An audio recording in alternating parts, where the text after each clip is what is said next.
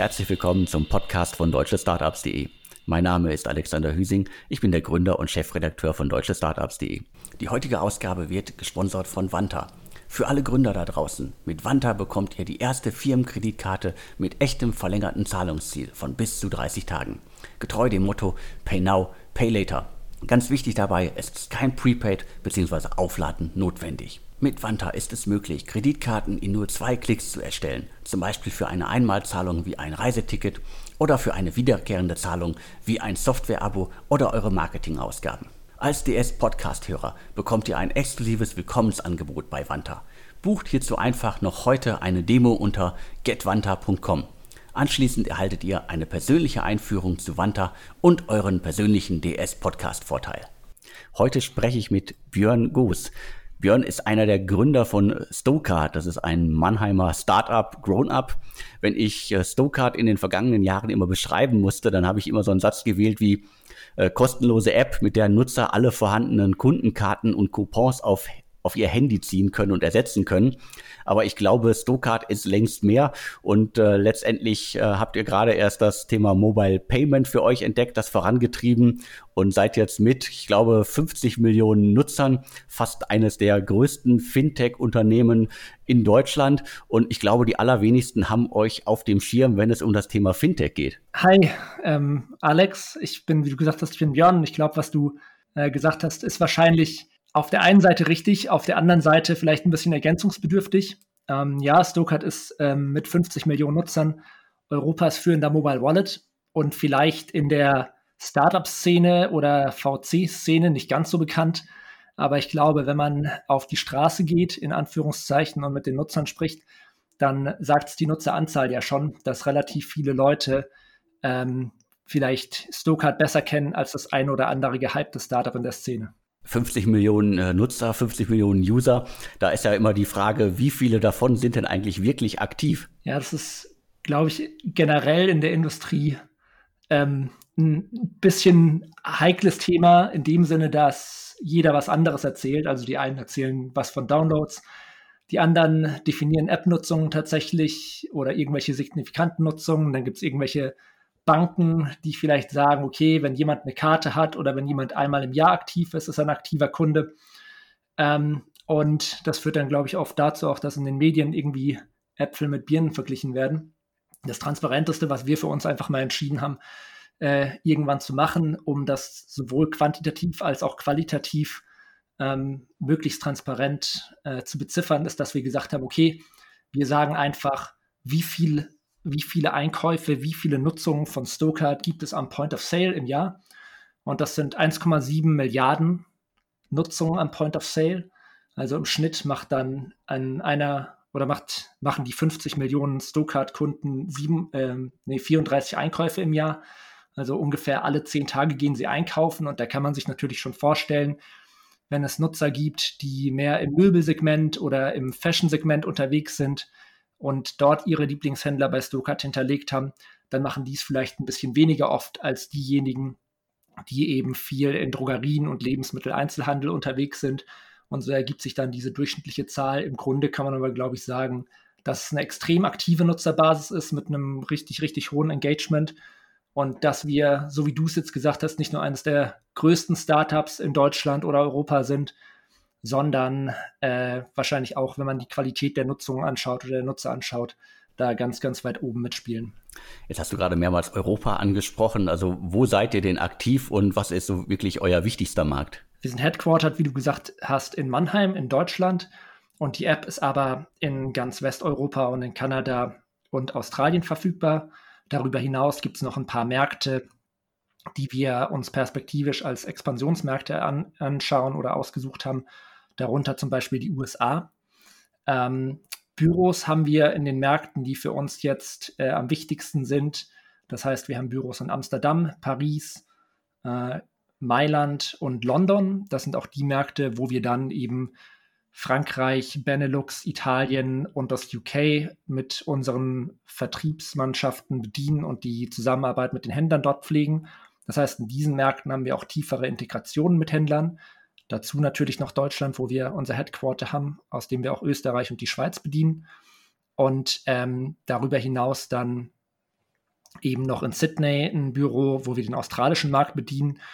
Und die App ist, wie gesagt, auch in Kanada zum Beispiel verfügbar oder in osteuropäischen Ländern. Und dort werden wir dann, wenn wir eine gewisse Penetration haben, auch Büros eröffnen, um dort die Zusammenarbeit mit den Händlern auszubauen. Ich glaube aber ganz wichtig zu verstehen ist, dass sich diese 50 Millionen Nutzer wirklich auf äh, wenige Kernmärkte verteilen. Also wenn man die mal so nennt, dann ist es eben UK, Belgien, Niederlande, Frankreich, Italien, Dachregion, ähm, Australien und dass du in diesen Ländern eben dann eine Durchdringung von 5 bis 15 Prozent der Bevölkerung hast oder teilweise sogar in kleineren Ländern wie Belgien bis zu 20 Prozent der Leute, die Stokart für den täglichen Einkauf nutzen. Warum denn eigentlich ausgerechnet Australien? Was hat euch nach Australien verschlagen? Sind wahrscheinlich zwei Gründe. Der eine Grund ist, dass wir die Idee tatsächlich in Australien hatten oder David, mein Mitgründer, die Idee mir in äh, Australien erzählt hat. Ähm, und wir haben damals, als wir auf dem Roadtrip in Australien waren, eben auch gesehen, wie stark als angelsächsischer Markt Australien von Kundenkarten geprägt ist. Ähm, dass man dort eben ähnlich wie in anderen angelsächsischen Märkten mit Kundenkarten nochmal signifikant mehr Geld spart, als es zum Beispiel in Deutschland der Fall ist. Ähm, und äh, das zweite, der zweite Grund ist aber sicherlich auch, dass wir sehr, sehr datengetrieben vorgehen und entsprechend einfach, als wir die App in Deutschland gelauncht haben, geschaut haben, ah, okay, das läuft ja recht gut in Deutschland, schauen wir mal nach äh, Österreich. Und dann haben wir gesehen, wow, in Österreich läuft es noch viel besser, wenn man sich die Daten anschaut. So kann es also aussehen. Und unser Ansatz war dann einfach zu schauen, okay, lass uns die App in verschiedenen Ländern launchen und schauen, wie gut sie dort funktioniert. Und dann eben vor allem auf die Märkte fokussieren, wo sie sehr gut funktioniert. Und das hat zum Beispiel dazu geführt, dass äh, in einigen skandinavischen Märkten, in Dänemark oder so, ähm, Stokart initial nicht so gut ankam wie in Italien oder in, in Frankreich oder Australien eben. Und dass dort jetzt sicherlich noch irgendwie ein paar hundert Stokart-Nutzer gibt, die Stokart nutzen, aber es ein Markt ist, auf den wir uns nicht fokussieren. Und man aber auch ganz klar gesehen hat, okay, es gibt eben diese Märkte wie Australien, wie Italien, wie Frankreich, die richtig, richtig gut funktionieren. Ähm, und auf die haben wir uns dann fokussiert und äh, entsprechend quasi datengetrieben internationalisiert und nicht nur nach der regionalen nächsten Nähe. Wie funktioniert denn eigentlich euer Geschäftsmodell? Also wie verdient ihr damit Geld, dass ihr quasi die Kundenkarte aufs Handy bringt? Vielleicht bevor ich, bevor, bevor wir da einsteigen, macht es wahrscheinlich nochmal Sinn, ein bisschen weiter auszuholen. Und du hast zwar schon gesagt, was Stokart äh, macht, aber nochmal kurz äh, die Idee von Stokart oder was es für den Nutzer äh, bietet, aufzuzeigen. Und dann kann man, glaube ich, ein bisschen über das Geschäftsmodell sprechen. Also Stokart, hast du schon gesagt, ist eine App, mit der man alle seine Kundenkarten speichern kann, aber auch bezahlen kann und vieles mehr. Und ich glaube, die grundsätzliche Idee dahinter ist, dass wir gesagt haben, okay, bezahlen oder der Geldbeutel, der wird aufs mobile Endgerät wandern, der wird aufs Smartphone wandern. Bezahlen ist aber nicht das Interessanteste dabei. Wenn du also ein Produkt bauen willst, das Leute lieben, dann musst du es um irgendein Thema bauen, für das sie sich begeistern können. Und das muss eben Einkaufen sein. Entsprechend ist Stokart ein Mobile Wallet, der über das Bezahlen hinausgeht, indem du eben auch alle deine Kundenkarten wie die Payback-Karte, die Miles More-Karte, Esprit-Karte, IKEA-Karte und so weiter speichern kannst. Dann kannst du in jedem dieser Geschäfte einfach alle deine Punkte und Rabatte sammeln, ohne alle Plastikkarten mitnehmen zu müssen. Und darüber hinaus erhältst du ganz viele weitere Vorteile. Zum Beispiel wirst du über die neuesten Angebote und was gerade ähm, im, im Sale ist, von deinen Lieblingshändlern informiert. Aber du kannst zum Beispiel auch Coupons aktivieren. Das bedeutet, anstatt die Papiercoupons zu nehmen und auszuschneiden und sie alle in deine Hosentasche zu stecken und dann in den Supermarkt zu gehen und dann für das Toilettenpapier, die Rasierklinge, die Zahnpasta und so weiter die einzelnen Coupons rauszuholen und dem Kassierer über die Kasse zu geben und der scannt sie alle einzeln ab. Und wenn du Glück hast, hast du die richtigen Coupons dabei gehabt und hast auch was gespart. Es ist bei Stokart zum Beispiel so, dass wir diesen Prozess komplett digitalisieren Bedeutet also, du, äh, du siehst alle Coupons, die für deine Lieblingshändler gerade verfügbar sind. Die, die dich interessieren, da klickst du auf Aktivieren, die sind dann hinterlegt. Und das nächste Mal, wenn du einkaufen gehst, zeigst du einfach deine Kundenkarte in der Stokart-App vor und dann sparst du gleich zweimal. Zum einen, weil du die ganzen Punkte für deine Punkte äh, für deine Kundenkarte sammelst. Zum anderen werden aber auch alle diese Coupons im Hintergrund angewendet. Und so ist es so, dass im Schnitt jeder Kunde mit einem Einkauf zwischen 2 und 5 Prozent äh, spart, wenn er Stokart benutzt und das natürlich ein sehr starkes Argument für viele Leute, Stokart für den Einkauf zu verwenden. Und es gibt viele andere ähm, Features, die eben das Einkaufen digitalisieren. Also du siehst deine Transaktionshistorien, wie viele Punkte du gerade hast, was dein Vielfliegerstatus ist und so weiter. Und das alles in Echtzeit. Und darüber hinaus kann man jetzt eben seit kurzem mit Stokart auch noch bezahlen. Und das Geschäftsmodell ist äh, zum einen, dass wir diese Retail-Plattform gebaut haben, wo wir eben mit vielen der größten Händlern zusammenarbeiten und auf der einen Seite dem Kunden die Mehrwerte, die die Händler anbieten, weitergeben auf eine schöne Art und Weise, sodass der Kunde mehr spart. Aber auf der anderen Seite natürlich dem Händler auch ermöglichen, weitere Umsätze zu treiben. Also die Kundenkarten, die in Stokart gelistet sind, dafür zahlen unsere Handelspartner nichts. Aber wenn immer sie Stokart zum Beispiel als Kommunikationskanal verwenden, um Kunden anzusprechen, dass sie in ihre Filialen kommen und bei ihnen, äh, um bei ihnen zu kaufen, zum Beispiel durch diese Cardlink-Coupons, die ich vorhin erwähnt habe, oder die Angebote, die sie eben über Stokart kommunizieren. Dann haben wir da Vereinbarungen mit Händlern, wo die Händler für bezahlen. Und darüber hinaus generieren Händler natürlich unglaubliche Insights, weil sie das erste Mal verstehen im Offline-Marketing, was bringt mir eigentlich äh, meine Marketingaktion in Bezug auf Filialumsätze, weil Stokart das eben messen kann und das können eben andere Werbeplattformen die dann zum Einkaufen nicht verwendet werden, äh, nicht mehr messen, geschweige denn irgendwelche TV-Spots oder Papierwerbung. Das heißt, euer Geschäftsmodell basiert auf mehreren Säulen und äh, die, die neueste ist äh, Mobile Payment, wo ihr sicherlich auch in irgendeiner Form am äh, Umsatz äh, partizipieren werdet, oder? Absolut richtig. Also ich glaube, Payment, muss man einfach mal so ganz ehrlich sagen, ist jetzt nicht das Produkt, das mit den größten Margen daherkommt, ähm, wir bekommen ganz normal, wie jede andere Bank auch, die Interchange. Immer wenn eine Transaktion gemacht wird, bekommen wir von den Schemes von Mastercard oder von Visa eben ein bisschen was vom Transaktionsvolumen ab, dadurch, dass wir diese Transaktion enablen. Aber ich glaube, das wirklich Spannende an dem Payment Cases oder an dem Finanzdienstleistung Case ist, dass on top of Payment es eben sehr viele Finanzdienstleistungen gibt, die als Business Case sehr viel margenträchtiger sind und auch die die Bereiche sind, mit denen Retailbanken eigentlich ihr Geschäft machen.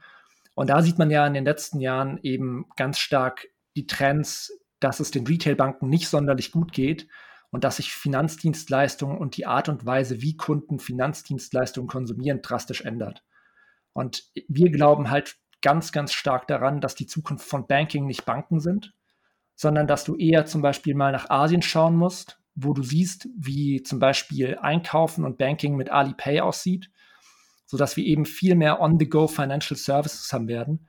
Dass es nicht mehr so ist, dass du im Mediamarkt stehst und dir überlegst, oh ja, den Fernseher will ich mir eigentlich leisten, kann ich aber nicht, also rufe ich mal meinen Bankberater an und schaue, was ich da für eine Finanzierungsmöglichkeit bekomme, sondern dass du eh dein Stokart Wallet die ganze Zeit für alles rund um Einkaufen verwendest und dort dann einfach einen Knopf drückst und einen kleinen ähm, äh, so eine kleine Pay-Later-Option hast, dass du den Fernseher eben mitnehmen kannst und dann über Raten abbezahlen. Und ich glaube, das ganz, ganz Spannende, was man da auch noch erwähnen muss, ist klar, auf der einen Seite agiert Stokart hier auf Bank, äh, als Bank und vom Geschäftsmodell her, wenn wir jetzt zum Beispiel bei Ratenkrediten bleiben, ist es so, dass es ein ganz klassisches Bankengeschäftsmodell wäre, wo wir eben einen Zinssatz vom Kunden nehmen, aber es ist auch so, dass es einfach eine riesige Möglichkeit gibt, Einkaufen und Banking zusammenzubringen. Denn wenn wir diese Dienstleistungen, die wir gerade entwickeln, dann mit unserem Händlernetzwerk kombinieren, dann ist es so, dass wir einerseits dir als Kunde sagen können, klar, du bekommst hier einen Ratenkredit und für den zahlst du einen Zinssatz, aber wenn immer du diesen Kredit für irgendwas nutzt, was du bei unseren Handelspartnern kaufst, dann ist es eine 0% Finanzierung. Und somit ist es, glaube ich, auch dann für den Kunden einfach das mit Abstand attraktivste Produkt im Markt ähm, und wird weiter dazu beitragen, dass eben mehr Finanzdienstleistungen nicht mehr direkt bei Banken konsumiert werden, sondern ähm, durch solche On-the-Go Financial Services, wie wir sie bauen wollen. Also ihr habt euch quasi mit euren 50 Millionen Nutzern dazwischen gesetzt äh, und äh, hofft jetzt, dass ihr da einen Teil vom Kuchen abhaben könnt. Was mich jetzt noch kurz interessieren würde, ist, also das wickelt ihr dann mit äh, Partnern ab oder wollt ihr das langfristig auch alles äh, über euch selbst abwickeln mit BaFin-Lizenz und als richtige Challenger-Bank? Oder ist das für euch immer so ein, äh, sag ich jetzt mal, Lead-Gen-Modell oder Vermittlungsmodell? Also es ist kein Lead-Gen-Modell, es ist kein Vermittlungsmodell, sondern wir sehen uns da ganz klar als Plattform. Wir haben ja diese Kunden mit diesem Engagement, über das wir vorher gesprochen haben. Die Kunden kommen immer wieder und die Kunden werden diese Dienste auf unserer Plattform konsumieren. Welchen Teil der Wertschöpfungskette du dann ähm, selbst abdeckst, das ist eine andere Frage. Also initial gehen wir jetzt erstmal so rein, dass wir sagen, wir wollen die beste Experience, den besten Mobile Wallet bauen. Und wir sind happy damit, zum Beispiel, wenn wir über Pay-Later-Optionen sprechen, mit Ländern im Hintergrund zusammenzuarbeiten, die das Risiko auf ihr Balance Sheet nehmen und dann eben an dem Erfolg, an dem Zugang zu unseren 50 Millionen Kunden mitzupartizipieren. Aber wir sehen uns auch ganz klar in der Rolle, dass wir sagen, okay, wir haben halt immer vorne raus den Customer Access. Das ist immer die Stokart-App, die für alles benutzt wird. Und wenn du dann irgendwann mal an einen Punkt kommst, wo du sagst, okay, das Volumen ist jetzt so groß, ähm, ich gebe so viel Marge an meine Partner ab, es macht vielleicht irgendwann mal Sinn, auch gewisse Services in-house zu nehmen, dann ist das was, was wir uns sicherlich auch überlegen. Aber unser Anspruch ist nicht eine Bank zu werden, sondern wir sehen das eher aus einer Wertschöpfungsperspektive. Per se Bank werden ist, wie gesagt, nicht der Anspruch, weil wir einfach glauben, dass die Zukunft von Banking auch nicht Banken sind und auch nicht eine Bank, die keine Filialen hat und äh, eine Mobile-App, sondern wir glauben ganz stark daran, dass es so aussieht wie in Asien oder auch wie das, was man jetzt aus den USA kommen sieht, wenn man sich anschaut, was Google und Apple ähm, oder, oder Amazon eben mit ihren Wallet-Strategien verfolgen. Warum habt ihr euch denn eigentlich noch nicht in die USA gewagt? Wir haben uns schon teilweise in die USA gewagt. Ähm, das heißt, wir haben das Produkt jetzt in den USA gelauncht. Nutzer können das Produkt in den USA nutzen. Aber für uns ist ja auch immer ganz wichtig, dass wir Handelspartnern einen großen Mehrwert bieten können, sodass wir unsere Retail-Plattform dann in den Märkten vorantreiben müssen, äh, können. Und dazu brauchst du eben eine gewisse Masse. Und wir haben den Eintritt in oder nach Nordamerika erfolgreich vollzogen. In Kanada sind wir da, was die Durchdringung geht, äh, betrifft, einfach schon einen Schritt weiter in den USA, weil Kanada natürlich signifikant kleiner ist als die USA. Das heißt, ähm, USA ist für uns eigentlich nur eine Zeitfrage oder eine Budgetfrage. Wie viel Marketing äh, wendest du für die USA auf oder wie viel, wie lange wartest du, bis das Produkt groß genug ist in den USA, sodass du eben auch mit einem Walgreens oder einem CVS sprechen kannst und dort eine signifikante Reichweite für diese Händler hast, dass sie auch an deiner Retail-Plattform teilnehmen wollen. Das ist eine Strategie, die haben wir in vielen Ländern, auch in angelsächsischen Märkten, Australien, ähm, UK schon erfolgreich so gezeigt und äh, Kanada zeigt auch, dass das auch in Nordamerika funktioniert. Und wie gesagt, wann dann der richtige Zeitpunkt ist, auch dort ein Büro zu eröffnen, ähm, das, das werden die nächsten Monate zeigen. Die heutige Ausgabe wird gesponsert von Vanta. Für alle Gründer da draußen, mit Vanta bekommt ihr die erste Firmenkreditkarte mit echtem verlängerten Zahlungsziel von bis zu 30 Tagen. Getreu dem Motto Pay Now, Pay Later. Ganz wichtig dabei, es ist kein Prepaid bzw. Aufladen notwendig. Mit Vanta ist es möglich, Kreditkarten in nur zwei Klicks zu erstellen, zum Beispiel für eine Einmalzahlung wie ein Reiseticket oder für eine wiederkehrende Zahlung wie ein Software-Abo oder eure Marketingausgaben. Als DS-Podcast-Hörer bekommt ihr ein exklusives Willkommensangebot bei Vanta. Bucht hierzu einfach noch heute eine Demo unter getvanta.com. Anschließend erhaltet ihr eine persönliche Einführung zu Wanta und euren persönlichen DS-Podcast-Vorteil. Die letzten Wochen, äh, Monate, vier, letzten vier Monate waren ja nicht wirklich einfach für viele Unternehmen, für viele Startups. Und ich meine, jetzt arbeitet ihr mit dem stationären Handel zusammen, der ja teilweise äh, großräumig geschlossen war in vielen Ländern. Also wie hart waren die letzten Wochen und Monate für euch? Also ganz offen gesprochen, initial hat es natürlich die ersten Tage mit einer gewissen Unsicherheit dann auch gestartet. Wir haben dann aber auch, wir sind ja in mehreren Ländern aktiv und die Länder sind ja in verschiedenen äh, Zeiträumen verschiedene Phasen durchlaufen. Also Italien war sicherlich ein bisschen stärker betroffen und auch ein bisschen früher dran. Und da hat sich dann schon relativ schnell abgezeichnet, was wir in Italien gesehen haben, dass wir zum Beispiel ähm, als klar war, okay, Corona ist eine ernste Sache, die Leute fangen jetzt an, Hamsterkäufe zu machen, ähm, dass selbst in solchen Krisensituationen alle Italiener immer noch an ihrem Tool, an ihrem Wallet zum Einkaufen festgehalten haben und Stokart nach wie vor genutzt haben. Entsprechend hatten wir von der Nutzungsseite ähm, in Italien dann, bevor Corona richtig über den Rest von Europa geschwappt ist, die Woche mit der stärksten Usage ähm, jemals. Und da hat sich schon angedeutet, okay, dass ähm, wir sind so fest im Lebensstil der Leute verankert, dass es uns nicht so sonderlich auf der Seite treffen wird. Selbstverständlich hast du dann gesehen, dass wenn so große, große Möbler oder so wie Ikea zumachen mussten, dass Leute Stokart immer noch genutzt haben, um ihre Einkäufe in äh, Drogerien, Lebensmittelläden und so weiter zu machen. Aber die Frequenz ähm, vielleicht ein bisschen runtergegangen ist, weil eben zwischendurch mal so ein Einkauf bei einem Ikea weggefallen ist. Aber generell war die Aktivität äh, der Leute sehr, sehr, sehr stark, auch durch Corona hindurch. Und auf Handelsseite war es so, dass wir eigentlich den Händlern ähm, in der Zeit dann auch sehr stark helfen konnten. Ähm, und dass wir eben mit denen verschiedene Strategien ausgearbeitet haben, wie sie es denn schaffen, auch durch Corona zu kommen. Und eine Sache, die da ganz interessant ist, ist, dass im Handel ja schon seit Jahren dieser Trend ähm, zu sehen ist, dass sich Händler immer mehr überlegen, okay, ich komme traditionell ähm, aus, aus der Ecke, dass ich auf Werbemaßnahmen oder stark auf Werbemaßnahmen rund um TV, Print, Out of Home und so weiter setze und dass ich ähm, und äh, ich schaue mir jetzt aber auch immer mehr digitale Kanäle an. Und dieser Trend hat sich während Corona ganz stark ähm, beschleunigt, weil sich die Händler eben anschauen, äh, angeschaut haben, okay, es wird vielleicht ein bisschen enger. Was sind denn, was sind denn die Sachen, die ich wirklich noch machen will, die effizient sind, wo ich sehe, dass sie meinem Business gut tun, die transparent und messbar sind.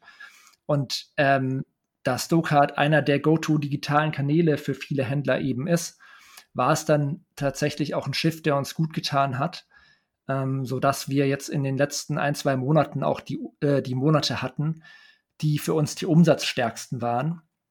Und ähm, ja, ich glaube, das zeigt einfach, dass wir unheimlich gut positioniert sind und auch jetzt aus dieser Krise als einer der Gewinner hervorgehen können. Verrätst du uns denn, in welchen Umsatzregionen ihr euch bewegt? Das haben wir leider nicht disclosed. Ähm, aber auch da ich glaub, ist, ist glaube ich, die Thematik ähnlich wie bei den Nutzern. Wäre vielleicht mal eine Aufgabe für uns, uns da zu über, überlegen, was man da machen könnte, um mehr Transparenz im Markt, Transparenz im Markt zu schaffen.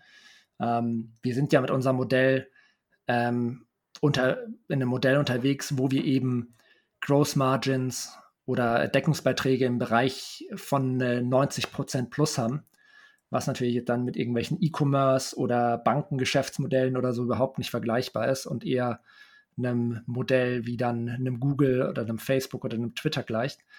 Ähm, Genau, von daher haben wir uns dazu bisher noch nicht entschieden, Umsätze zu disclosen. Okay, muss ich hinnehmen. Aber ihr macht das, das Ganze mit äh, zumindest äh, relativ wenig Mitarbeitern, wenn ich das richtig im Kopf habe. Ja, es sind so äh, ungefähr 70 Leute. Wir haben auch, also wir stellen auch weiter ein. Wir sind weiterhin stark auf Wachstumskurs. Ähm, das ist auch die, äh, vielleicht der Wink mit dem Soundfall auf stokart.de slash jobs ähm, für die Leute, die Lust haben, in einem richtig schnell wachsenden Unternehmen, in einem, wie du es vorhin gesagt hast, der größten Fintechs Europas oder Deutschlands, ähm, Aufgaben zu übernehmen und da schnell mit dem Team zu wachsen. Ähm, also da sind wir weiterhin auf der Suche. Aber du hast recht, also wir sind da relativ, relativ effizient unterwegs mit, mit 70 Leuten, wenn man sich anschaut, wie groß andere Mannschaften sind. Zahlen, die bei euch bekannt sind, das sind äh, die Investitionsgelder, die geflossen sind.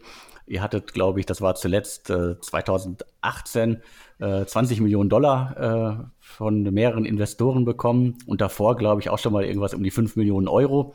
Das heißt, äh, entweder ihr habt noch reichlich Geld oder ihr sucht gerade wieder neues Geld. Die Firma ist gut durchfinanziert. Das liegt auch an den, ähm, wie ich vorhin gesagt habe, äh, starken Deckungsbeiträgen, die wir haben. Also jeden Euro Umsatz, den wir quasi machen, der ist äh, wenn du so willst, der wandert fast eins zu eins auf unser Bankkonto, ähm, weil wir eben keine Cost of Goods Sold haben. Ähm, entsprechend ist das Ganze sehr kapitaleffizient.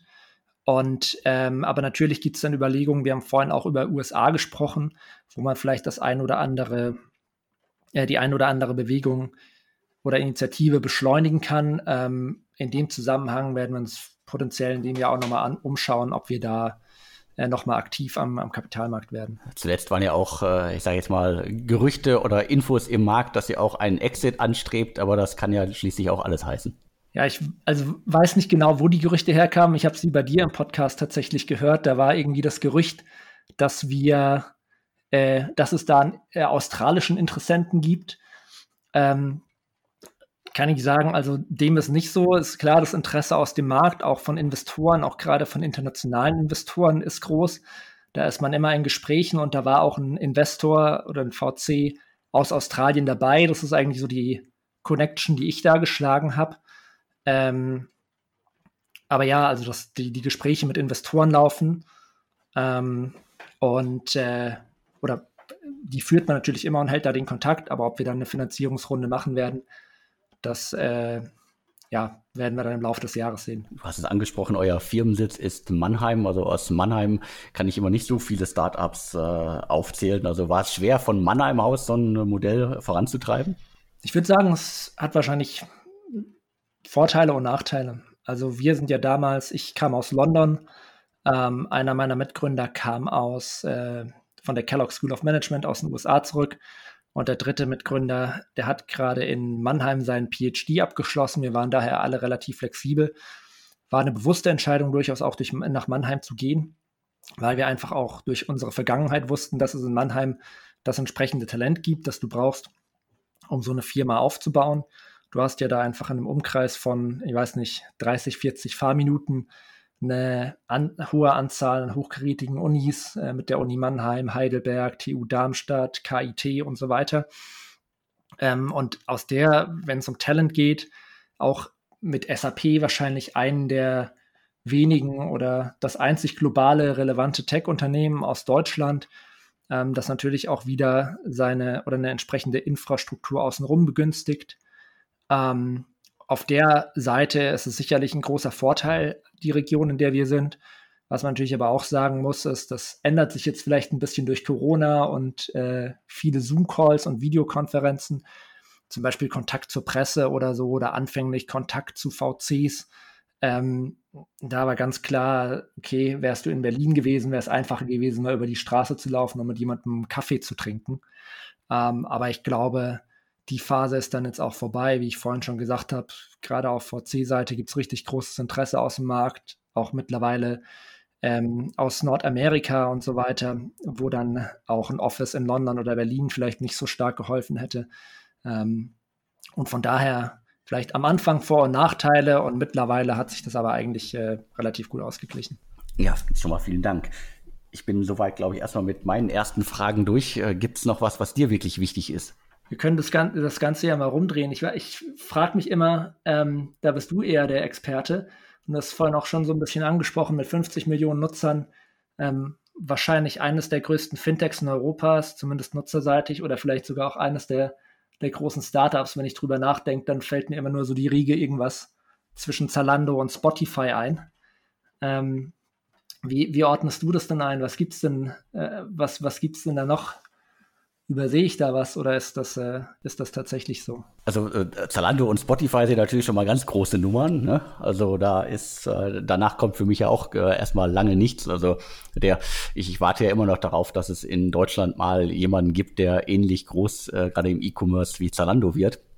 Das heißt, äh, das ist ja schon mal eine große Herausforderung. Und ansonsten muss man sagen, also ich, ich würde es jetzt bei, bei, bei euch auch immer auf den, den Standort äh, runterbrechen. Es gibt halt äh, sehr viele, sagen wir, Startups und Fintechs äh, in Berlin, die deutlich kleiner sind, die deutlich weniger Nutzer haben, die weniger VC-Gelder eingesammelt haben und ähm, die wahrscheinlich auch äh, nicht so erfolgreich sind. Äh, die stehen aber häufig halt äh, viel stärker im Fokus, werden stärker gehypt, äh, weil sie halt irgendwie aus diesem Netzwerk herauskommen, äh, wo jeder sich gegenseitig pusht und äh, ständig auf die Schultern klopft.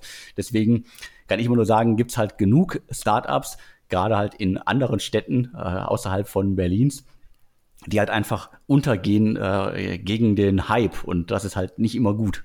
Der Ruhrpott liegt dir da wahrscheinlich besonders am Herzen. Klar, der Ruhrpott liegt mir besonders am Herzen und äh, der, also solche Unternehmen wie äh, Urlaubsguru oder so ein ganz altes Unternehmen wie G-Data, die haben ja gezeigt, dass man halt auch im, im Ruhrgebiet äh, große und erfolgreiche Unternehmen aufbauen kann. Wobei Urlaubsguru natürlich jetzt unter Corona extrem leidet. Ja, ja, klar. Nee, cool, vielen Dank. Dann vielleicht abschließend noch, ähm, weil du gesagt hast, ähm, ob ich noch irgendwas loswerden möchte. Ja, ich glaube, ist einfach die ganze Finanzbranche ist, glaube ich, aktuell äh, ganz, ganz spannendes, spannendes Thema, wo viele Sachen passieren. Ich habe jetzt gerade wieder gelesen, deutsche und europäische Banken wollen eine halbe Milliarde, wenn ich es richtig gelesen habe, in äh, den Aufbau von einem europäischen Scheme unabhängig von Mastercard und Visa stecken, ähm, wo ich mich wieder frage, okay, ähm, was ist der Sinn dahinter? Klar, ich kenne den Sinn, aber der eigentlich wichtige Punkt, der ich finde, der ganz oft übersehen wird, ist, dass der Geldbeutel eben auf das Smartphone wandert. Und wenn wir eigentlich, äh, wenn wir irgendwann alle mit Google Wallet, Apple Wallet, Alipay ähm, oder Stokart bezahlen werden, dann muss ich für mich als Bank eigentlich viel eher die Frage stellen, okay, wenn alle für alles rund um den täglichen Geldbedarf ihren Mobile Wallet verwenden, verliere ich da nicht den Kundenzugang. Und ich glaube, aus der Perspektive macht es auch mal Sinn, europäisch darüber nachzudenken. Es ist eigentlich nicht so, dass wir da zwischen den großen Kräften aus Ost und West wieder zerrieben werden und drauf und dran sind, den nächsten Industriezweig, nämlich das Retail Banking, an die üblichen Verdächtigen abzugeben? Oder braucht es nicht vielleicht sogar vielmehr sowas wie Stokart als europäische Wallet, äh, Wallet-Alternative im Gegensatz zu dann zum Beispiel einem Scheme, das nur innerhalb von Europa funktioniert und Mastercard ablösen soll. Aber das vielleicht so als Food for Thought. Ich glaube, das haben die wenigsten auf dem Schirm. Also letztendlich sind ja viele der sogenannten Neo- oder Challenger-Banken ja auch nichts anderes als irgendwie ein schickes User-Interface für ein Uralt-System. Und äh, da ist der Gedanke vielleicht noch nicht äh, weit genug, wie sich das, wie sich das alles verändert. Deswegen, ich drücke die Daumen, dass ihr euch da zwischen positionieren könnt. Und äh, ich glaube, ihr müsst einfach nochmal daran arbeiten, dass man euch auch stärker als äh, Fintech im Markt wahrnimmt, weil das selbst bei mir ist das im Kopf nicht äh, richtig angekommen. Ich glaube, da habt ihr noch ein bisschen äh, Arbeit an presseseitig einfach mal vor dann war das ja heute vielleicht ein guter erster Schritt. Genau, da, das, so soll es sein. Dann äh, ja, vielen Dank für das Gespräch, vielen Dank für die Infos und äh, ja, an die Hörer da draußen, wir hören uns dann hoffentlich in der kommenden Ausgabe wieder, egal ob in Interviewformaten, News oder Insider oder auch im Startup-Radar. Und ja, Björn, mir bleibt nur noch zu sagen, vielen Dank und tschüss. Und ansonsten nochmal mein Tipp, probiert Wanta aus. Ich glaube, das lohnt sich auf jeden Fall. Danke, ciao.